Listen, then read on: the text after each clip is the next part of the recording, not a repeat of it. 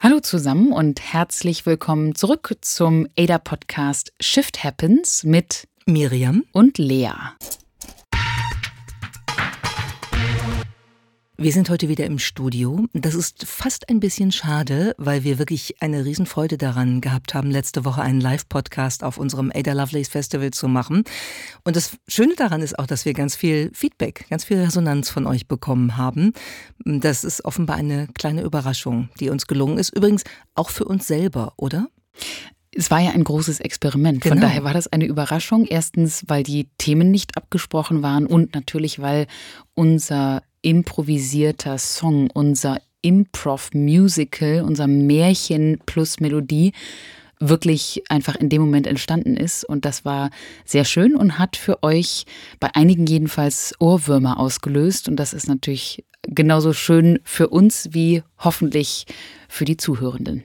Und wir haben ja auch darüber gesprochen, dass Sprache manchmal zur Musik werden kann, wenn bestimmte Intonationen, wenn bestimmte Sprachmelodien wirklich Melodien sind.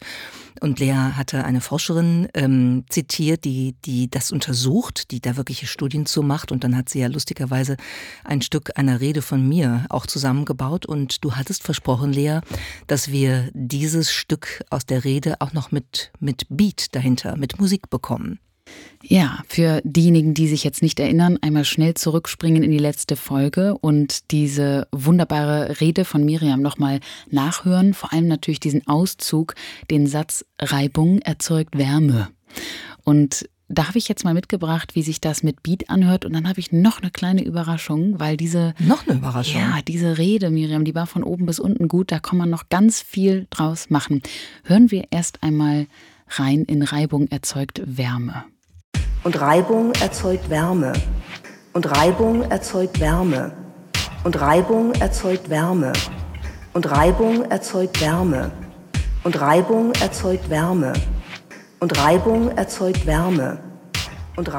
erzeugt Das finde ich Wärme. echt einen interessanten Eindruck, weil ich kenne ja die Rede. Ich habe sie mir übrigens selber nochmal angeschaut ähm, und angehört, äh, weil die ja, wir haben es gesagt, über zehn Jahre zurückliegt. Und mit dem Beat dahinter ist das eine ganz andere Stimmungslage, die in diesem Reibung erzeugt Wärme rüberkommt. Das ist mehr, es ist weniger schwer, es ist leichter, es ist, man möchte anfangen, so ein bisschen mitzugehen. Ne? Es ist jetzt nicht Hip-Hop, aber es ist Kurz davor, würde ich kurz trotzdem davor, sagen. genau. Und wie gesagt, diese Phrase Reibung erzeugt Wärme war nicht die einzige sehr schöne melodische Phrase, sondern es gab auch noch eine weitere. Für diejenigen, die sich noch daran erinnern, du hast auch den wunderbaren Nachsatz noch zur Reibung gesagt, aber man kann sie immer spüren. Und auch das war in einem sehr schönen Rhythmus. Und da habe ich jetzt mal ein bisschen was zusammengebastelt, was äh, womöglich kurz vor einem Hip-Hop-Song äh, steht, würde ich sagen. Achtung, hier ist Miriam Meckel mit, aber man kann sie immer spüren. Aber man kann sie immer spüren. Aber man kann sie immer spüren. Aber man kann sie immer spüren. Aber man kann sie immer spüren. Aber man kann sie immer spüren. Aber man kann sie immer spüren. Aber man kann sie immer spüren. Aber man kann sie immer spüren. Aber man kann sie immer spüren. Ich meine, das ist ja fast wie ein Soundtrack oder wie ein Musik, wie ein äh, Film-Soundtrack. Das, es ist wirklich lustig, Stichwort Ohrwürmer. Ich habe, nachdem wir diesen Live-Podcast aufgezeichnet haben, glaube ich, jede Nacht die Situation gehabt, dass ich aufgewacht bin mit irgendeinem Teil dieses kleinen Märchenmusicals, was wir da improvisiert haben. Ein Märchikel. Ein Mechikel, genau. Oder ein Musikchen.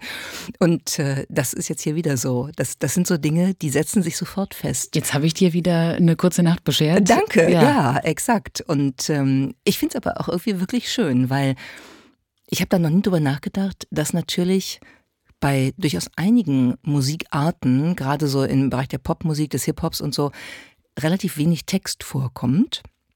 Und dieser Text dann mit Musik verbunden ein ganzer Song werden kann. Weil das irgendwie eingängig ist. Das muss nicht kompliziert sein, um interessant zu sein und, und schöne Musik zu sein, die, die sich in einem festsetzt. Und ich finde es schön, dass man immer wieder auch Neues entdeckt. Also die, die ähm, Märchekel-Wahrnehmung, die hat sich bei mir bei jedem Hören auch verändert. Und jedes Mal ist ein neuer Ohrwurm hängen geblieben, beziehungsweise auch ein neuer Fetzen, dem man überhaupt vorher vielleicht gar keine Aufmerksamkeit geschenkt hat. Also das ist auch interessant, was uns da zurückgespielt wurde. Ne? Die Leute, die irgendwie ähm, ja kleine Teile gehört haben und dann die aufgenommen haben. Das war irgendwie echt schön. Daran sieht man, wenn wir den Fokus auf Melodie auch im Sprechen legen, dann kommen noch ganz neue Ebenen in der Kommunikation raus. Das ist echt. Der Rheinländer schön. kann das ja auch sehr gut, ne? Kommst du morgen? Das ist so eine typische Herangehensweise, wo sehr viel Melodie drin ist. Und in der nächsten Folge hört ihr Kommst du morgen von Miriam Mickel. Kommst du morgen? Ah. Ich glaube nur, was, was ich so überlegt habe, und da haben wir ja auch ein bisschen drüber geredet, wir beide machen ja Musik und, und lieben Musik zum Hören, zum selber Spielen, du auch zum Komponieren. Und das kommt natürlich ganz oft im Alltag zu kurz. Und ich glaube, das war ein Moment, der bei dem Live-Podcast uns nochmal wirklich so vergegenwärtigt worden ist, wie, wie wichtig Musik eigentlich in unserem Leben ist. Und dass, dass Musik einfach glücklich macht, ne? weil es ist ein ganz anderes Gefühl gewesen, da rauszugehen. Wir haben ja wirklich das einfach wirklich probiert. Es hätte auch total schief gehen können. Und das macht einen wahnsinnig glücklich, weil es halt irgendwie, äh, wenn sich Dinge schön fügen auch. Ich glaube, das ist in der Musik auch etwas, was, was immer wieder passiert, dass Harmonien zum Beispiel ja nicht nur schön klingen, sondern ich würde fast sagen, die lösen physisch, körperlich was aus, ein Gefühl aus, was irgendwie Glück und Wohlbefinden mit sich bringt. Und insofern ist Musik in, in sehr vielerlei Hinsicht etwas ganz Besonderes. Und du machst das ja, machst das ja sehr regelmäßig. Du schreibst ja auch eigene Lieder. Ja, für mich ist das erstens ein totales Ventil. Also ich setze mich oft ans Klavier und dann muss auch wirklich irgendwas raus. Dann möchte ich was verarbeiten oder möchte auch einfach mal eine ganz andere Hirnregion aktivieren. Und ich glaube, es ist für mich auch etwas, was zurück in meine Kindheit geht, denn meine Mutter ist sehr musikalisch. Die ist unter anderem auch als Musiklehrerin tätig gewesen und die hat alles bei uns im Alltag musikalisiert. Also ob das irgendwie eine harte Ansage ist nach dem Motto, wann wir denn jetzt alle ins Bett gehen sollten oder die wurde auch wie, gesungen. Es wurde alles, es wurde alles gesungen. Es wurde alles ein Rhythmikel. Also ah. bei der Familie Steinacker wurde alles mitgeklopft, äh, getanzt. Ab ins Bett. Ja, Ab. Ins Bett. Ins Bett. Ab. Ins Bett. Ins Bett. Mhm. Ja, okay. so ging das. Und dann wurde noch irgendwo und auf ein Glas als, gehauen. Als du 13 oder 14 warst, hast du gedacht, stop it. Es gibt so einen Moment, wo man das dann mega uncool findet, aber eigentlich natürlich auch insgeheim darüber lachen muss äh, und das irgendwie dann später wieder super findet. Und siehe da, jetzt ist es eben in ein Hobby ähm, mutiert und ich, ich liebe das sehr. Für mich ist das äh, total schön, in der Lage zu sein, eben auf dieser Ebene ähm, ja mich auch ausdrücken zu können. Das ist ja eine Form des Ausdrucks.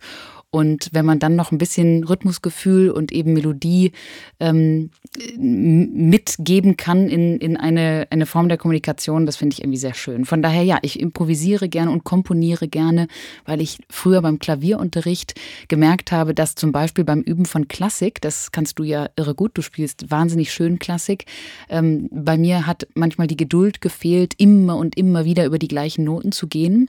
Und deswegen habe ich meinen damaligen Lehrer eben gebeten, mir doch auch so die Grundlagen des Komponierens beizubringen. Ich habe eine Zeit lang bei meinem Patenonkel, der ein irre guter Musiker ist, ähm, gelernt und der hat mir also so diese, diese Kniffe damals beigebracht und das war Oh, das, das war total toll. Das ist wie eine Tür, die dir auf einmal geöffnet wird, weil du dann rumspielen kannst und ein Gefühl dafür bekommst, was eben ähm, auch gut klingt oder auch mal off klingt, also wo du mal eine interessante Wendung mit reinbringen kannst. Und deswegen äh, mache ich das heute noch sehr gerne, was gut auch zu einem deiner Hobbys passt, denn du mixt ja auch ganz gerne. Genau, ich mixe gerne. Das ähm, ähm, ja, also das, was man äh, aus Musik in der Weiterentwicklung von Musik machen kann, zum Beispiel. Ich habe so ein wunderschönes kleines Mischpult, das ähm, hat sogar ähm, so, so, so eine Range of Disco Lights und ich sitze dann an meinem Arbeitsplatz schon mal äh, so um Mitternacht. DJMM. Dann, dann dröhnen verschiedene äh, Dance-Songs durch ähm, meine Wohnung. Die Nachbarn freuen sich und es gibt äh, schönes buntes Licht und dann mixe ich verschiedene Dinge zusammen. Und das ist ganz, eine ganz schöne Erfahrung, weil zum einen merke ich, es gibt ein Gefühl dafür, welche Songs zusammenpassen oder interessante Reibungen, nicht nur Wärme, sondern auch Musik erzeugen kann, andere Musik erzeugen kann. Und ähm, manchmal probiere ich eben auch einfach Sachen aus und da kannst du nicht wahnsinnig viel Effekte drauflegen und so. Und also damit kann ich Stunden zubringen. Das ist für mich so ein, so ein Tunnel, wo ich auch dann aus allem echt abtauche und an nichts anderes mehr denke. Du hast ja auch schon mal aufgelegt, da war ich dabei. Das war nämlich eine, ähm, eine Feier der Handelsblatt Media Group eine vor einigen Jahren. Ja. Vor wirklich, ich glaube, also Hunderten, wenn nicht sogar Tausenden von Leuten. Wir waren alle in einem Club und da hat dann kurz vor Mitternacht DJ Miriam aufgelegt. Das ging ganz gut. Die, das ging getanzt. ab wie Schmitz Katze. Es war unfassbar. Und ich glaube, einige haben gedacht, äh, wow, was kann die nicht jetzt, äh, spinnt die da auch noch, also nicht spinnt, sondern ähm, Spinning im Sinne von, jetzt steht die da auch noch am Pult. Das war wirklich richtig cool. Das war, ich erinnere mich, es war sehr lustig, weil das Auflegen selber hat wahnsinnig äh, Spaß gemacht. Die Zeit ging viel zu schnell rum. Ich habe eine Stunde, glaube ich, aufgelegt und so. Und wir haben mit verschiedenen Mitgliedern der erweiterten Geschäftsleitung der Handelsblatt Media Group damals aufgelegt. Und dann gab es natürlich einen Profi-DJ, mit dem wir alle alle telefonieren mussten, weil das auch dessen Anlage war. Und dieses Telefonat habe ich sehr gut in Erinnerung, weil der war so arrogant. Der war ungefähr halb oder weiß nicht, Drittel so alt wie ich, war total arrogant.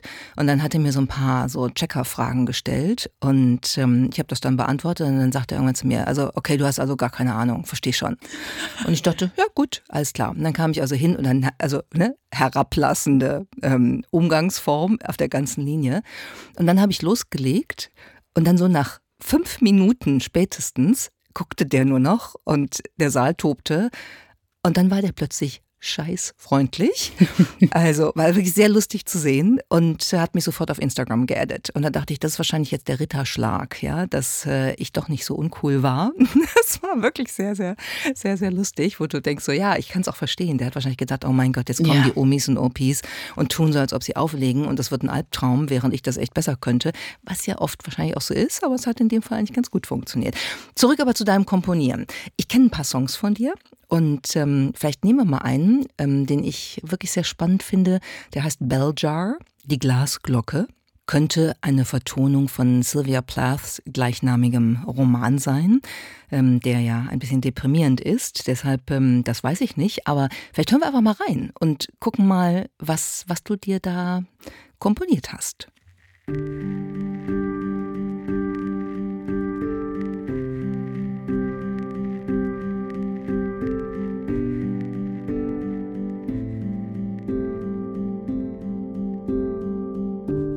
Sometimes the glass suddenly envelops you.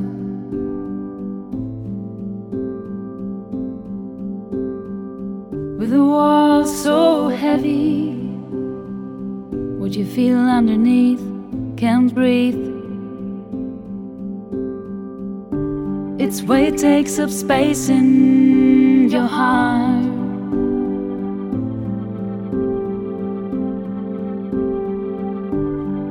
Makes it hard for you to know where to start. Oh, how to break through. So, da, direkt rein in den Refrain. Da ist jemand sehr in Glas eingeschlossen. Ja, ich habe versucht, mit diesem Lied ein Gefühl auszudrücken, was mir jemand beschrieben hat. Und ich finde das sehr schön, dass man durch Musik zum Beispiel auch sich in andere Menschen reinversetzen kann oder das mhm. versuchen kann zumindest. Und ähm, ja, wollte schauen, ob ich eben mit Musik und Worten greifen kann, umfassen kann, was mir damals beschrieben wurde. Ich finde, das, das ist, ist sehr schön gelungen, weil die Stimmungslage, die, die dieser Song ähm, rüberbringt, ähm, vermittelt, die ist ja schon, ne, also das ist schon ein bisschen schwerer. Und man hört dann auch, also ich jedenfalls höre genau dem Text zu und äh, das, das passt dann extrem gut zusammen. Und jetzt bist du dann ja hingegangen und als du das Lied gehört hast, kamst du dann einige Wochen später auf mich zu und hast gesagt, Mensch, ich habe da mal ein bisschen äh, dran getuned und ich habe da mal eine Dance-Version draus gemacht. Da hören wir jetzt auch mal rein. Hier kommt Beljar mit einem leichten Spin.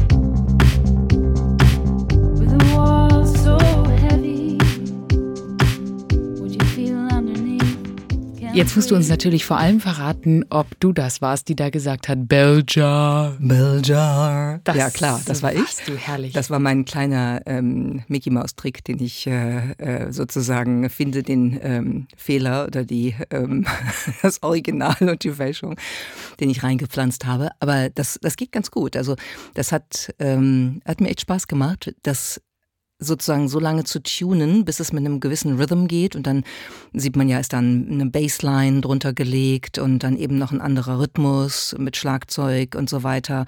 Es gibt auch noch andere Elemente, die im weiteren Verlauf dieser Dance-Version, dieses Dance-Mixes dann kommen und da kann man stundenlang mit rumspielen und ganz verschiedene Versionen machen. Jetzt hast du schon sehr schön die verschiedenen Ebenen besprochen, die da so reinfließen. Und ich dachte, wir haben noch ein Lied mitgebracht, wo wir vielleicht mal reinhören können in die verschiedenen Instrumente, die sich dann so langsam aufbauen zu einem ganzen Lied. Weil das finde ich auch schön.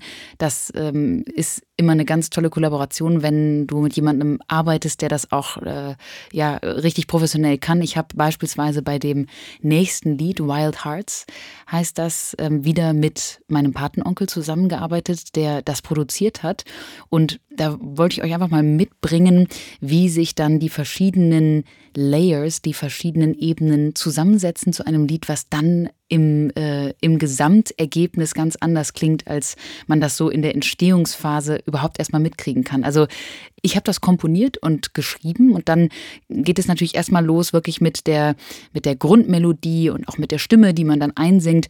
Und wir haben bei diesem Lied, bei Wild Hearts, eine, einen Effekt genutzt, der sich Vocoder nennt. Den kennt ihr sicherlich auch. Es gibt ein ähm, ganz bekanntes Lied von Imogen Heap zum Beispiel. Da kam das ganz groß raus, diese Technik. Und die haben wir hier auch angewendet. Da legt man im Prinzip die Stimme in vielen Varianten übereinander. Das hört sich dann so an. Sometimes you took rebellion road to save yourself by stifling what hurt so bad it might implode.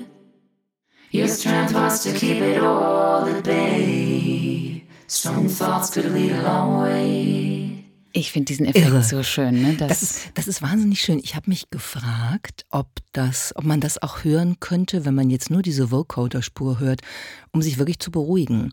Weil auf mich hat das eine total schöne, entspannende Wirkung. Ja, absolut. Wie Summen, ein bisschen wie Summen. Ich wollte gerade sagen, ich glaube, das liegt an dieser Frequenz. Das fühlt sich ja fast an wie eine Vibration ja. gemeinsam, ne? aus der Kombination dieser Stimmhöhen. Also geht mir ganz genauso. Das ist enorm beruhigend. Nun hat das Lied Wild Hearts ja eine ganze Menge mehr Ebenen, so wie Musik immer eine mehr Ebenen, äh, mehr Schichten Kunst ist.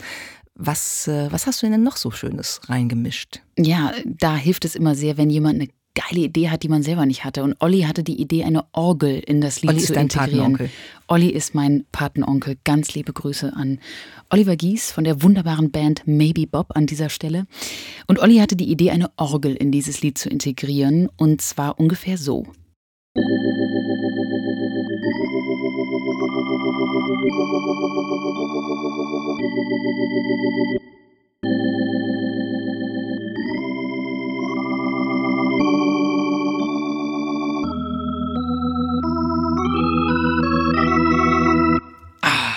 ist ja geil retro. Ja. Das ist total retro. Ja.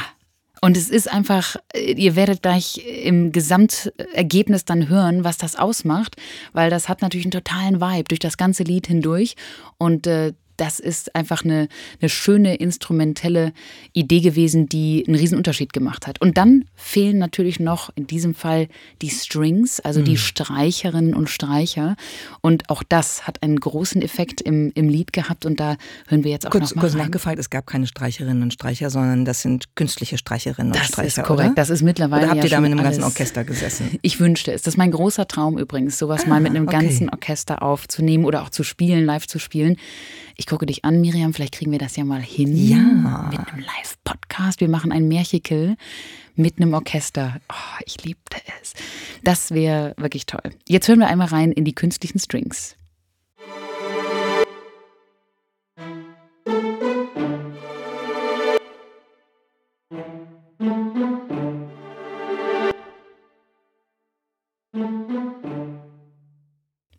Irgendwie schön. Ne? So ja. ganz, ganz äh, simpel eigentlich, aber es macht halt dann doch einen großen Unterschied, wenn man alles gemeinsam hört. So, und jetzt setzt ihr das alles in eurem Kopf zusammen und schon habt ihr den Song. Das dauert natürlich Stunden. Aber was dabei rauskommt, ist eine tolle Kombination. Das wollen wir jetzt auch hören. Hier kommt Wild Hearts.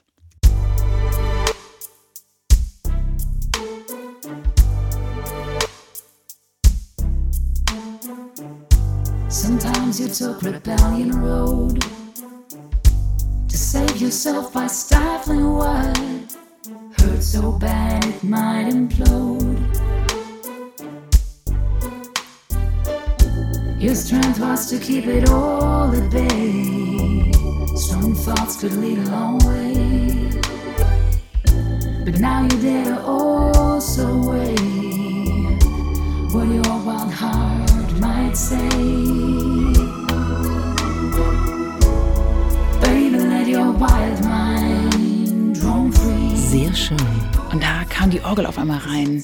Ich liebe diesen Effekt sehr. Let your wild mind roam free.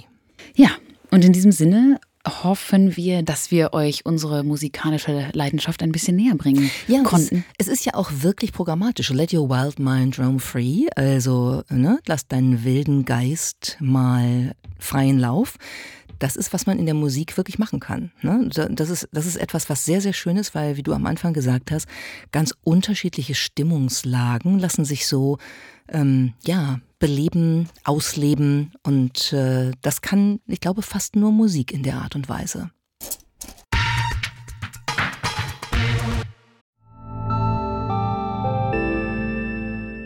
Werbung. Dein Cloud-Account wurde deaktiviert. Bitte neu anmelden. So oder so ähnlich könnte eine Mail bei dir im Postfach heißen, aber hinter der Webseite, hinter dem Formular steckt kein Tool, sondern ein Phishing-Angriff. Betrüger kommen so an die sensiblen Daten deiner Company und unser Partner SoSafe hilft dir dabei, um das menschliche Sicherheitsrisiko bei Cyberattacken zu minimieren. In den letzten drei Jahren hat nämlich jedes zweite Unternehmen einen erfolgreichen Cyberangriff erlebt und Firmen investieren zwar Zeit und Ressourcen in Firewall und Technik, aber 85% aller Datenschutzvorfälle sind tatsächlich auf den Faktor Mensch zurückzuführen. Und SoSafe hilft durch verhaltenswissenschaftlich fundierten E-Learning, Gamification, intelligenten Angriffssimulationen, Risikoanalysen und Auswertungen dabei eine Human Firewall in deinem Unternehmen aufzubauen. Wenn ihr es testen wollt, auf sosafe.de/omr könnt ihr euch kostenlos für eine eigene individualisierte Phishing-Simulation anmelden. Also einfach mal testen, wie eure Klickrate im Unternehmen wäre auf solche Mails. Bisherige Unternehmen hatten da zum Beispiel 30 Prozent. Ihr könnt gucken, ob euer Unternehmen über- oder unterbietet. Alle Infos auf sosafe.de/slash omr. Werbung Ende. Michelle Obama, Frau von Ex-US-Präsident Barack Obama, war am Montagabend in München. Und zwar bei der Bits and Pretzels Konferenz, äh, mitten auf dem Messegelände in München.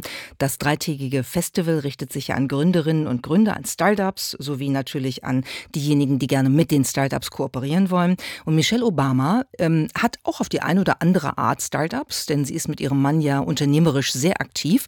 Aber du, Lea, hattest die Gelegenheit, sie ganz kurz zu treffen zu einem Fototermin mit vielen anderen, aber mit einem Fototermin, wo du mit ihr auch kurz hast reden können. Wie war das? Das war eine doch irgendwie sehr skurrile Situation, eine ganz besondere Situation, aber auch so ein bisschen absurd, weil Sie war ja für ein einstündiges Bühnengespräch da. Dazu kommen wir gleich noch. Das war wirklich eine sehr interessante Stunde, wie ich finde. Und vorher hatte ich eben die Möglichkeit, mit einigen Unternehmerinnen und Unternehmern und äh, Menschen aus ganz verschiedenen Bereichen, die eingeladen worden waren, kurz ein Foto mit der former First Lady zu machen und auch eben kurz mit ihr zu sprechen. Kurz sei unterstrichen, denn ich glaube, ich hatte genau ungefähr eine Minute mit ihr. Wir waren da immer in so Paaren, ähm, schön aufgestellt. Also das heißt, wir waren auch zu zweit auf dem Foto und eben auch im, im Mini-Gespräch.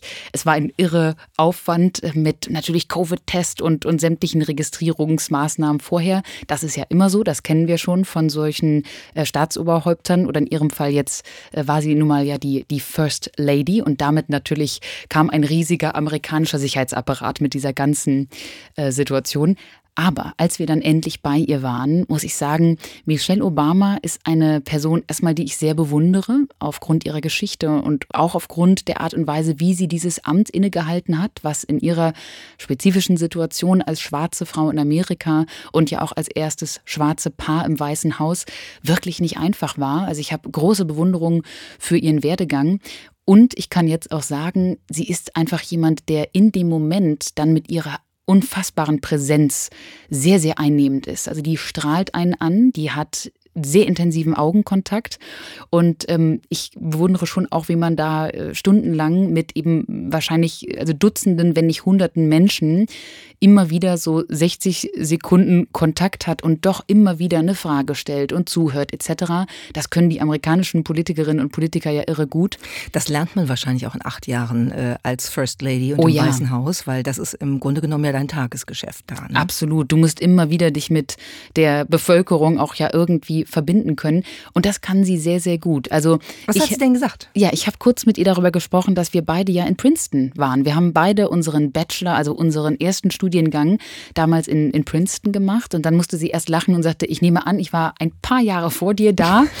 und fragte dann, was ich denn studiert hätte und so weiter. Dann haben wir uns kurz da über diese verschiedenen Fakultäten ausgetauscht und dann ja, mussten wir lachen. Und wir haben uns auch über ihre äh, Produktionsfirma unterhalten. Du hast eben schon erwähnt, sie ist mit ihrem Mann ja mittlerweile gemeinsam tätig in der Produktion von Filmen und Serien. Higher Ground Productions heißt das. Auch für Netflix relativ viel, was sie machen? Ganz genau. Die haben einen sehr ähm, hochbepreisten Deal mit Netflix vor einigen Jahren ja ähm, bekommen und haben unter anderem jetzt ein einen Film über eine Freundin von mir aufgenommen. Gerade vor wenigen Tagen wurde das angesagt. Das habe ich ihr also zugeworfen, sagte, dass ich das super finde. Und da war sie dann auch ganz äh, ja, überrascht und sehr, äh, sehr souverän, spontan darauf reagiert. Also das war ein sehr kurzes Hin und Her. Aber, aber es, war, es war offenbar ja immerhin ein kleines Gespräch. Absolut. Das ist sehr viel mehr, als, als ich eigentlich erwartet hätte, weil man kennt ja solche Termine und oft sind die ja wirklich dann so, das ist äh, wie so eine Massenabfertigung. Auf eine Art ist es das sicherlich gestern auch gewesen, aber sie hat sich Zeit genommen, zumindest dann die Minute mit dir ein wirkliches Gespräch zu führen. Das, äh, das ist ja schon mal ganz, ganz schön. Absolut, ja, das hat sie. Und dann hat sie auf der Bühne auch über, wie ich finde, viele ähm, Dinge gesprochen, die man vielleicht so, außer man hat ihre beiden Bücher intensiv gelesen, so auch noch nicht ganz so viel von ihr äh, gehört hat. Unter anderem hat sie auch über die wirklich lebensverändernde Situation des Wahlabends 2008 gesprochen. Weißt du noch, Miriam, wo du warst an dem äh, Tag im November 2008, als Barack Obama Präsident wurde. Oh ja, das weiß ich sehr genau. Ähm, ich saß äh, die gesamte Nacht im Studio des Schweizer Fernsehens in Zürich und habe in einer kleinen Runde von Expertinnen und Experten diese Wahl mit kommentiert. Da erinnere ich mich sehr gut dran. Und das hat mir was bedeutet, weil ich 2008 ähm, das Eisenhower Fellowship hatte und bin mehrere Monate durch die USA gereist und habe äh, auch einen Teil dieser Reise auf dem Wahlkampf-Trail äh, von Barack Obama gemacht. Ähm, und da gab es viele Situationen, wo ich gedacht habe, dieser Mann ist schon besonders. Also jetzt mal ganz unabhängig davon, dass er politisch natürlich eine Revolution für die USA war. Du hast das ja eben auch gesagt, dass die beiden ins Weiße Haus eingezogen sind, war, glaube ich, jetzt nichts, was äh, der Großteil der Amerikanerinnen und Amerikaner erwartet haben. Aber ich erinnere mich, dass ich einen Abend auf diesem, auf dieser Tour im Eisenhower Fellowship, zum Beispiel bei einem, bei einem ähm, Riesenunternehmen, dem, dem Eigner eines Riesenunternehmens eingeladen war, der eine Rede gehalten hat für uns alle und gesagt hat, ich bin eingefleischter Republikaner, but I register, registered for um, the Democrats this time. Also der hat sich von Obama faszinieren lassen als eingefleischter ähm, Republikaner. Und das hat mir damals so ein Signal gegeben, hier passiert gerade was. Und dann hat man so Situationen gehabt, zum Beispiel in Indianapolis, in Indiana, war Obama ähm, angesagt mal und hat so eine Rallye in einem Park, in einem riesigen Park gemacht. Und da musstest du dich natürlich akkreditieren und deinen Ausweis vorzeigen, damit du überhaupt reingekommen bist und so. Aber wenn du drin warst, kamst du sehr nah an ihn ran. Und ich weiß, dass ich, weiß ich nicht, ein paar Meter von ihm weg stand und er versuchte halt zu diesen Massen von Menschen zu reden und sah die hier natürlich kaum und sprang dann, sehr sportlich übrigens, auf einen Tisch und stellte sich auf so einen Campingtisch, um dann die Rede an die Leute zu halten. Und das waren so kleine Momente, wo ich dachte, dieser Mann ist schon wirklich anders und lebt politisches Engagement anders, als man das selbst von, von ja sowieso oft anders agierenden amerikanischen Politikerinnen und Politikern gewohnt ist. Das hat mich sehr beeindruckt. Und insofern habe ich an dem, an dem Wahlabend wirklich gedacht, ich bin jetzt echt gespannt. Ähm, ich habe mir gewünscht, dass er gewinnt und habe das dann mitkommentiert und erinnere mich sehr genau, dass das eine wahnsinnig spannende Wahlnacht war. Das war es. Ich werde das auch nie vergessen. Ich war damals nämlich auch in Amerika, war gerade, ich glaube, es war in meinem zweiten Princeton-Jahr. Und wir haben das natürlich an dem Abend alle geguckt auf sämtlichen Bildschirmen. Und es war ja ungefähr klar, wann so die, die wichtigsten Staaten eben die Resultate äh, kommunizieren würden. Und ich erinnere mich, wir haben CNN geguckt und zwar wirklich mit Hunderten von Studierenden standen wir vor einem riesigen Bildschirm. Und auf einmal wurde dieser Satz gesagt, denn es fiel der entscheidende Start und auf einmal äh, gab es Explosionen und, und Feuerwerk auf dem, auf dem Bildschirm und es drehte sich alles und auf einmal war Barack Obama Präsident und dieser Satz, der dann fiel, hat Geschrei ausgelöst. Es wurde blitzartig im gesamten Gebäude geheult, ge geschrien, wirklich es wurde Telefonate, ähm, es wurde in äh, Telefone geschrien, äh, Videocalls begonnen. Es war unfassbar. Die Leute sind da rumgetanzt und ich weiß noch, mir liefen auch sofort die Tränen, wenn man mal sich äh, überlegt hat, was da für eine Geschichte dahinter stand und was das dann auch wirklich fürs Land bedeutet hat. Also genau diesen Moment hat auch Michelle Obama natürlich beschrieben. Wollte ich gerade fragen, was hat sie denn eigentlich gesagt? Weil ich glaube, man hat ja schon einiges gehört, dass es durchaus gemischte Gefühle gibt, die sie hat im Hinblick auf ihre Beziehung zum Weißen Haus. Aber oh ja. für die Wahlnacht, erzähl mal, was, was hat sie da beschrieben? Michelle Obama hat den schönen Satz gesagt, ich habe meinen Mann im Wahlkampf so stark unterstützen können, nur weil ich glaubte, dass er nicht gewinnen würde. Dann haben natürlich oh, alle wow. gelacht in München, aber sie sagte, ich meine das ganz ernst, ich habe mir das wirklich so nie ausmalen können. Denn man darf nicht vergessen, Barack Obama war ja noch nicht einmal Governor gewesen. Ja. Also sprich sozusagen Staatsoberhaupt eines Staates, eines Bundesstaates. Das ist ja so der normale Weg. Der war ja nur im Senat gewesen. Der war wirklich, was Exekutiverfahrung anging, wirklich noch relativ äh, unbedarft. Mhm. Und deshalb sagte eben Michelle Obama, ich habe das wirklich nicht für möglich gehalten, deshalb habe ich ihn stark unterstützt. Und jetzt muss man sich also vorstellen, diese Frau saß also an dem Abend in Chicago mit ihrer Mutter und den zwei kleinen Töchtern, Sascha und Malia. Und sie hat gesagt, als dieses Ergebnis reinkam, hat sich unser Leben schlagartig verändert. Sie hat wirklich detailliert beschrieben, wie das war, als sozusagen Bürgerin, als, als normale Person diesen Abend zu begehen und auch zu beginnen. Und in dem Moment, als sich alles veränderte, sagte sie, war um uns auf einmal so eine Blase der Präsidentschaft, weil in dem Moment bist du dann ja designierter Präsident und sie ist aus diesem Gebäude wieder herausgegangen, eine andere Person. Also sie sagte, auf einmal hast du den Secret Service und ähm, sämtliche Strukturen um dich herum, blitzartig an dem Abend. Beispielsweise die Motorcade, also diese berühmte amerikanische Präsidentschaftsautoschlange. Äh, sagte sie, das sind immer 20 Wagen und wir sind ab diesem Zeitpunkt nicht mehr ohne diese Wagen irgendwo hingekommen. Und aus natürlich auch aus Sicherheitsgründen. Mhm. Du bist also sofort in so eine ganz andere Lebenssituation katapultiert worden. Und nicht nur, nicht nur sie und ihr Mann, sondern natürlich auch ihre beiden Töchter, die ja noch relativ ja. klein waren damals. Äh, das heißt, so eine Entscheidung betrifft die ganze Familie, das gesamte persönliche Umfeld. Ja, sie erzählte, Sascha war damals sieben und das äh, machte sie zur jüngsten Person, die jemals im Weißen Haus gelebt hat, Süß. zumindest seit dem, glaube ich, ganz äh, kleinen John F. Kennedy Jr. Und Michelle Obama sagte auch, dass, da fällt einem dann schon auch auf, die beiden waren ja ein sehr junges Präsidentenpaar oder Präsidentschaftspaar. Und deshalb fiel dann auf, dass eigentlich diese Struktur um dieses Amt und auch im Weißen Haus gar nicht für so junge Kinder wirklich gemacht war. Also es gab einen Punkt, wo die beiden Töchter äh, zu ihr gesagt haben, sie finden doch, dass es jetzt sehr viele Sniper sind, also Scharfschützen, die sie ständig umgeben. Und sie musste gucken, dass die beiden irgendwie ein relativ normales äh, Aufwachsen erleben konnten konnten, während sämtliche Männer mit Maschinengewehren ständig um sie herum standen, liefen, gingen, sich verstecken mussten. Also das war schon, diese Beschreibung fand ich schon sehr, sehr beeindruckend. Auch weil man ja sagen muss, ganz so intensiv kennen wir das ja aus unserem, aus unserem Land, aus unserem ähnlichen Amt, nämlich dem des Kanzlers oder der Kanzlerin ja nicht. Zum Glück nicht. Und es ist sicherlich natürlich auch nochmal eine andere Dimension gewesen. Darüber hat es ja auch viel, viel Debatten gegeben, dass Barack Obama als erster schwarzer Präsident natürlich extrem gefährdet war. Absolut, ja.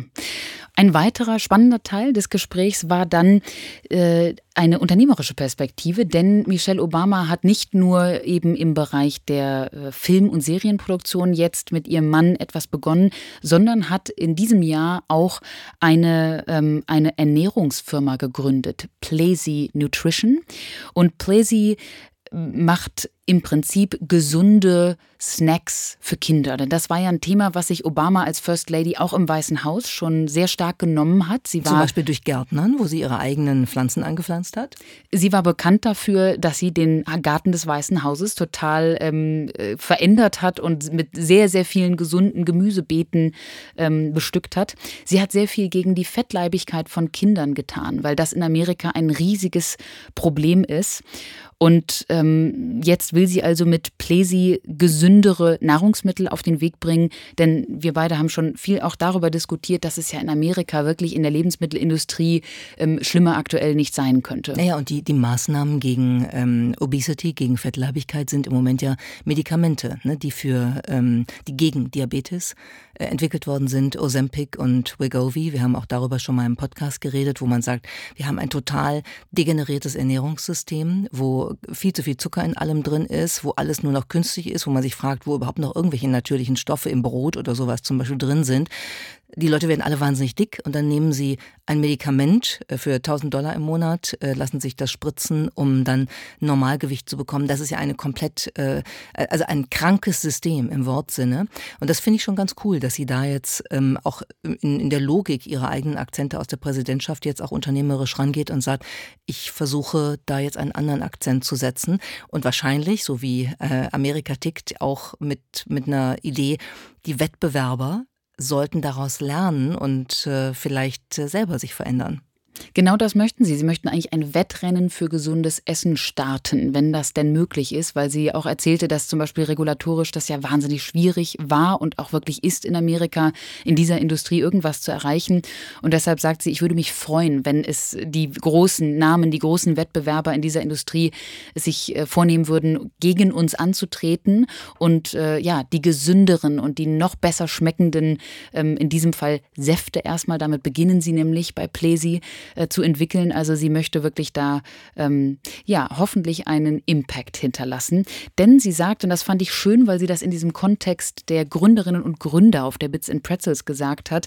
Michelle Obama äh, sagt, man solle doch bitte als führende Person, auch in der Position beispielsweise als äh, CEO oder eben als Unternehmensgründerin und Gründer, nicht nur Dinge tun, die schlicht für den eigenen Profit gedacht sind. Sie sagt beispielsweise, just because people will buy something doesn't mean you should sell it. Also nur weil Menschen etwas kaufen würden, ist es noch lange keine gute Idee, das zu verkaufen. Und das war eine sehr deutliche Message, ähm, die fand ich äh, ja sehr, äh, sehr klar und deutlich auch mal mal so an die größere Gründer-Community, sich wirklich Gedanken zu machen, was nicht nur disruptiv ist, sondern was auch wirklich positive ähm, Auswirkungen für die größere Gesellschaft hat. Ja, denn das ist ja sozusagen bei den meisten Investoren die einzige Logik, die zählt. Du musst einen Hockeystick produzieren, möglichst schnell an die Börse kommen, um dann ganz viel Geld zu verdienen. Ist ehrlich gesagt komplett egal, was du machst. Hauptsache die Finanzen und die Zahlen stimmen und es geht immer bergauf. Ob das sinnvoll ist, was da getan wird, ist eine Frage, die glaube ich, viele sich überhaupt nie stellen. Insofern war das ja dann genau der richtige Platz, das mal das zu Das war genau der richtige Platz dafür. Und äh, ja, sie hat auch natürlich ein paar schöne Messages gehabt, so ähm, was, was die eigene ähm, Wertschätzung äh, angeht. Sie sprach beispielsweise über das Gefühl, was ihre Eltern ihr vermittelt haben, dass sie als Person schon genug ist. Es geht nicht darum, was sie irgendwie an Status oder an, ähm, an, an Achievements mitbringt, sondern sie als Person ist genug. Und diese dieses Enoughness, dieses Gefühl des Genugseins, ähm, das hat sie sehr, sehr schön beschrieben. Das war in ihrem Leben wahnsinnig wichtig, weil sie ist nicht mit viel aufgewachsen, hat sie auch ganz klar gesagt. Aber diese Frau hat es wirklich hoch hinaus geschafft und macht das auf eine Art und Weise, die wirklich bewundernswert ist. Enoughness ist ein schönes Konzept. Dazu gibt es übrigens auch einen Song, der heißt Enough is Enough. Jetzt kommt Werbung. Hallo Notion AI, öffne bitte meine Notizen für die Podcast-Anzeige. Just kidding, die habe ich natürlich selbst geschrieben. Aber heute geht es mal wieder um Notion. Ganz ehrlich, ich benutze dieses Tool regelmäßig, um Projekte zu planen, zum Beispiel meine Reisen und auch um wichtige Dokumente zu verwalten. Und jetzt gibt es den KI-Assistenten, mit dem die Arbeit mit Notion noch effizienter geworden ist. Notion ist ja ein Ort, an dem jedes Team schreiben, planen, organisieren und die Freude am Spielen wiederentdecken kann. Stellt euch vor, ihr arbeitet an einem komplexen Projekt und sucht nach einer spezifischen Information, die irgendwo in eurem Workspace vergraben ist. Mit Notion QA könnt ihr einfach eine Frage stellen, sei es zur Roadmap für das nächste Quartal, einem Vorschlag für die neue Marketingkampagne oder einem Link, den ihr nicht mehr findet. Und wie durch Zauberhand liefert euch Notion die Antwort in Sekunden. Notion QA greift dabei auf die gesamte Wissensdatenbank eurer Organisation zu. Das heißt, ihr bekommt Antworten, die wirklich hilfreich sind. Es fühlt sich an, als würde man mit einer intelligenten Kollegin sprechen, die einfach alles weiß. Wie ihr euch vorstellen könnt, spart das viel Zeit. Statt stundenlang nach Informationen zu suchen oder jemanden um Hilfe zu bitten, könnt ihr einfach sofort Antworten erhalten und euch wieder auf das konzentrieren, was wirklich zählt eure Arbeit. Also probiert Notion kostenlos aus. Dann geht zu notion.com slash shifthappens. Notion.com slash shifthappens und beginnt eure Ideen in die Tat umzusetzen. Und durch die Verwendung unseres Links unterstützt ihr zusätzlich unsere Show. Das war Werbung. Miriam, wir kennen alle den Nobelpreis. Fragezeichen. Grundsätzlich ja. Grundsätzlich ja. Hast du schon mal von dem In-Nobelpreis gehört? Dem sogenannten, ich würde sagen, Anti-Nobelpreis. Da habe ich schon mal was von gehört, aber ich weiß, kann mich nicht mehr daran erinnern, was das war. Dann habe ich jetzt einen Spaß für dich hoffentlich mitgebracht, denn der wird auch jährlich vergeben, und zwar von einem satirischen Magazin namens The Annals of Improbable Research. Und das ist herrlich, wenn man sich durchliest, wer diesen Preis bekommt. Unter anderem, ich weiß gar nicht, wie, es gibt so viele schöne Beispiele aus diesem Jahr allein nur, denn wird natürlich wie der Nobelpreis auch jedes Jahr verliehen. Ich nehme mal den, den Literatur Ig Nobelpreis. Der wurde ähm, vergeben an ein Team, was sich nicht das Konzept Déjà-vu, sondern Jamais vu, also noch nie vorher gesehen, angeschaut hat. Soll heißen, es gibt ja Déjà-vu, das kennen wir alle, so dieses äh, Gefühl, man hätte einfach etwas schon mal irgendwie vorher, äh, man, sei etwas schon mal vorher begegnet. Jamais vu kommt auf, wenn man etwas so oft anschaut oder hört, dass man es irgendwann überhaupt nicht mehr kennt. Also diese, dieses Forschungsteam hat beispielsweise Partizipanten dazu aufgefordert, die Worte Tür, Geld und Trinken immer, immer wieder aufzuschreiben und irgendwann berichteten die Teilnehmenden, dass sie überhaupt nicht mehr wüssten, was das eigentlich bedeutet. Und diese Forschung haben die dann ernsthaft veröffentlicht und haben das dann also Jamais vu genannt. Und diese Forschung hat den Ig Nobelpreis bekommen. Moment, also das, das ist ein, ein ähm, Journal Paper geworden, dass, dass ja, Leute im Journal sie, Memory, ja. Oh mein Gott, weil, weil Leute immer wieder Tür, Geld und Trinken gesagt haben und dann nicht mehr wissen, das kann man auch selber machen. Man kann auch 20 Mal Staubsauger sagen und finde diesen Begriff dann total lächerlich. Äh, irgendwann. Ganz genau.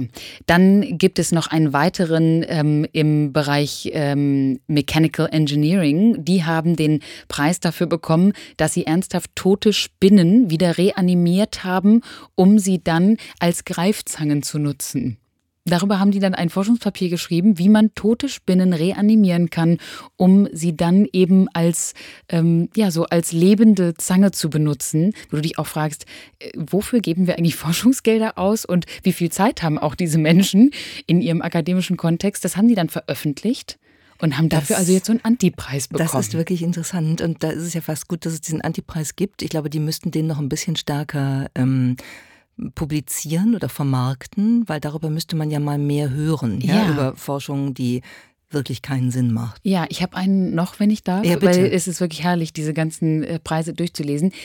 Den Chemie- und Geologiepreis bekam eine Gruppe, die ein Essay geschrieben haben, veröffentlicht haben, Eating Fossils, also Fossilien essen. Da ging es darum, wie man früher Steine abgeleckt hat, um deren Texturen und Mineralien zu erforschen, also erschmecken. Früher Aber das haben ist ja vielleicht methodisch sogar noch ganz interessant, weil wenn ich mir überlege, dass äh, wir unsere, unsere Vorvorvorfahren ja nicht gut kennen können, weil wir sie auch nichts mehr fragen können und die Forschung jetzt ähm, uns zeigt, dass die Steine abgeleckt haben, um die wiederum nach ihrem Mineraliengehalt zu erforschen, ist das jetzt nichts, was ich im Alltag brauche, aber das ist ja irgendwie noch eine Einsicht, die damit verbunden ist, während ich bei den reanimierten Spinnen, die ich dann als Greifzangen benutzen soll, wirklich lange überlegen muss, um zu einem Ergebnis zu kommen, warum das Sinn macht, und dann feststelle, es macht keinen. Aber ich bin froh, dass du überhaupt so lange darüber nachgedacht hast, denn der ganze Sinn dieses Preises soll sein, es soll Menschen erst zum Lachen bringen oder er, dieser Preis, dann aber zum Denken.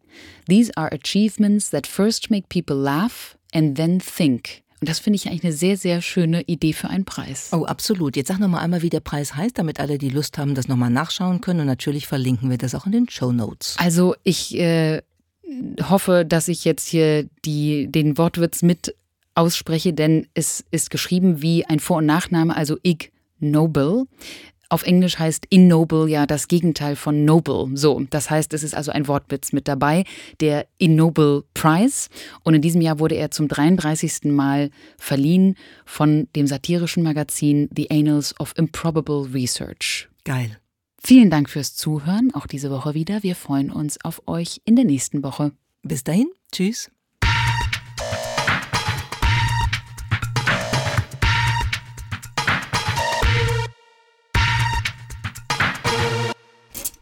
Shift happens.